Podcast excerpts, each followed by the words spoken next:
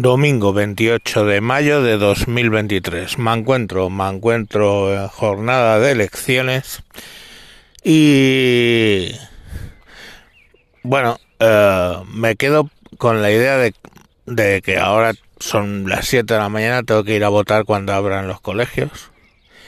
Pero es curioso porque mi hijo, que por primera vez en su vida tiene derecho al voto, bueno, le pregunté si iba a acompañarme por ver cómo es aquello y tal. Y no quiere votar. Y mm, yo lo respeto.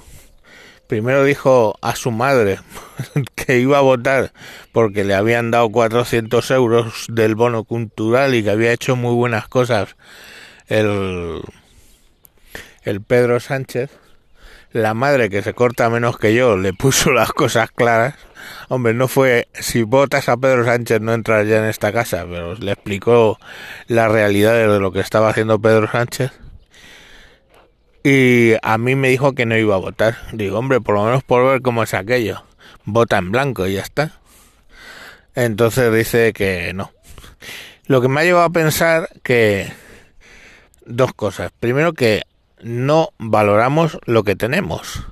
Quizá porque uno no ha viajado esta gente y dos, no ha vivido realmente. Yo os podría contar aquí una verbena diciendo que sí que viví la dictadura, pues la verdad es que cuando Franco murió 75 yo tenía 8 años. Si os dijera que me daba cuenta de algo, os voy a decir que no. Creo que hice una broma muy feliz que a mis padres le hicieron mucha gracia que dije cuando murió el abuelo no montaron esta y este lío, ¿no? Y es porque mi abuelo había muerto en el 73 y eh, Franco murió en el 75, entonces lo tenía, debía tener reciente, pero la realidad es que no me acuerdo de nada. Pero lo que he hecho es viajar mucho y he, he viajado por países donde hay dictadura de uno y otro signo he vivido tiempo en dictaduras de uno y otro signo y coño, aquí hay una cosa que es evidente. Si quieres votas, si quieres no votas, pero la realidad es que poca queja podemos tener, ¿vale? O sea, poca queja podemos tener. Dice, hombre, es que solo decides cada cuatro años, pero es que decides. Tú vas, votas, y si, la, si realmente lo estás haciendo mal, la mayoría acabará por triunfar, aunque sean después de 20 años. Después de 20 años, que es lo que ha durado el gobierno socialista en Andalucía, pues se cambió de tornas. Y menos que lo hagas muy muy mal, pues ahí les tienen, ¿no? Que van a ganar alcaldías, que no tenían previsto ganar y una serie de cosas. Esa es la realidad de la democracia si te abstienes, cierto es, pues la abstención vota a favor del que gana, ¿vale? Por los temas de la ley DOM, etcétera, pues si tú te abstienes, haces que la mayoría sea más abultada. Eh, la mayoría no de votos, obviamente, sino de escaños, por el reparto de escaños. Pero bueno, tampoco me hay mucho caso porque yo en realidad solo estuve en, matemáticas hasta, o sea, durante el primer año y allí no se dio nada sobre lecciones, lo que se dio fueron matrices y eso que me aburrieron soberanamente y me puse a trabajar. Pero eso es lo que dicen los expertos, que la abstención son votos para, o escaños, mejor dicho, para el que gana. La cuestión al, al final es que si tú has vivido en un país donde no puedes votar, empiezas a apreciar el hecho de poder votar cada cuatro años, aunque solo sea eso. ¿Quiere decir eso que este sistema es perfecto? No, me cago en la leche, está lejos de ser perfecto. Quizá es más perfecto el suizo, donde, pues no sé si llevan 600 referéndums. Pero voy a decir una cosa.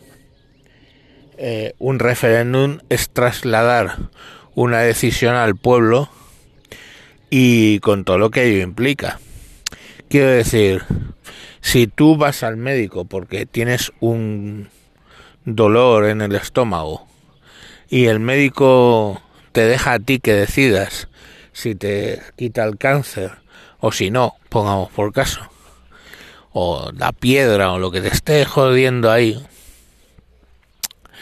pues mm, no parece que esté haciendo el médico muy buen trabajo. Porque el médico su trabajo es tomar decisiones, el político su trabajo es tomar decisiones, no trasladarla al pueblo. ¿Qué va a ser mejor? Pues yo qué sé, subir los impuestos o bajar los impuestos. ¿Qué va a ser mejor? Eh... En fin, todo este tipo de cosas.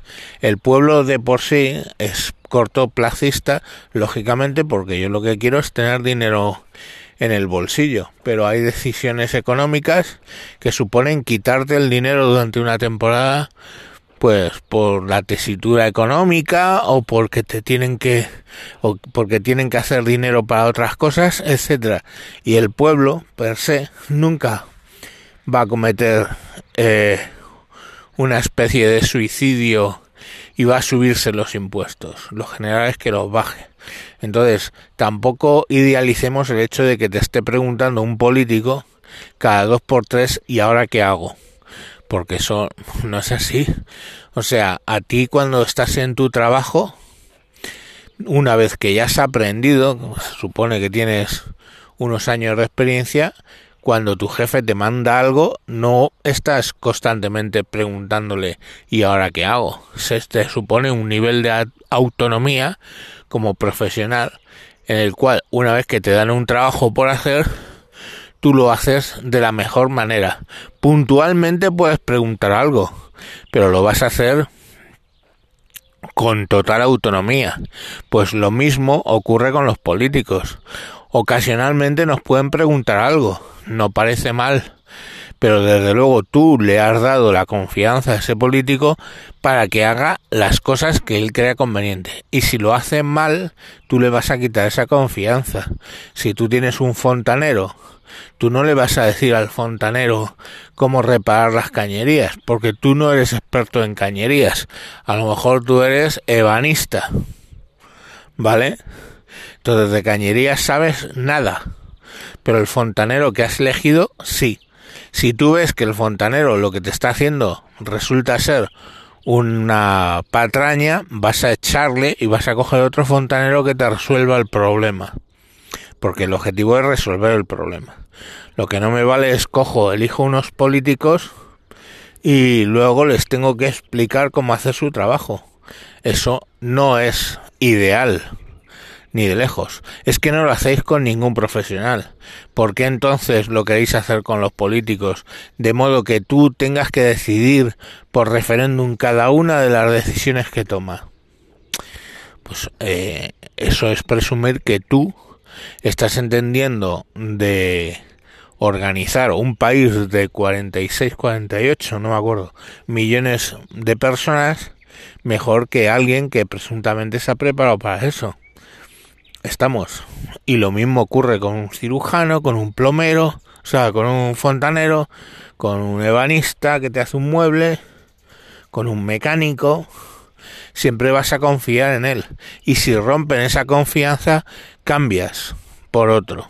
Entonces la abstención y el tema de los referéndums, yo creo que se entiendo más la abstención que en el tema de los referéndums perpetuos. Y donde he viajado que había una dictadura, pues es que te coartan el hecho de poder cambiar al que está gobernando.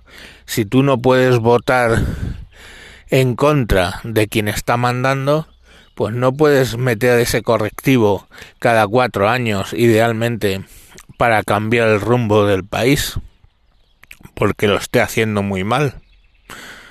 Entonces, eh, bueno, nos puede parecer bien mal o regular que ganen otros, pero este, como decía Winston Churchill, o se lo achacan a él esa sentencia, la democracia es el peor, el mejor de todos los males, malos sistemas de gobierno, ¿no?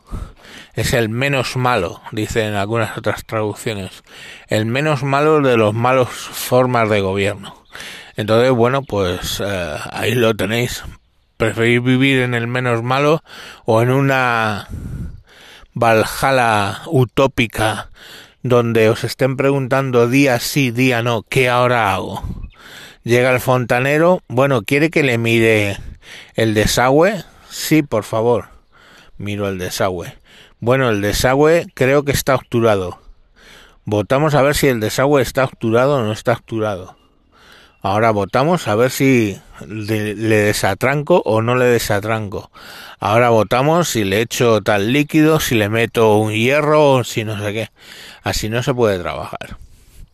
Bueno, hecha esta reflexión, os dejo que votéis y que, bueno, pues que gane el mejor. A ver si convenzo a mi hijo de ir a votar. Venga, hasta luego.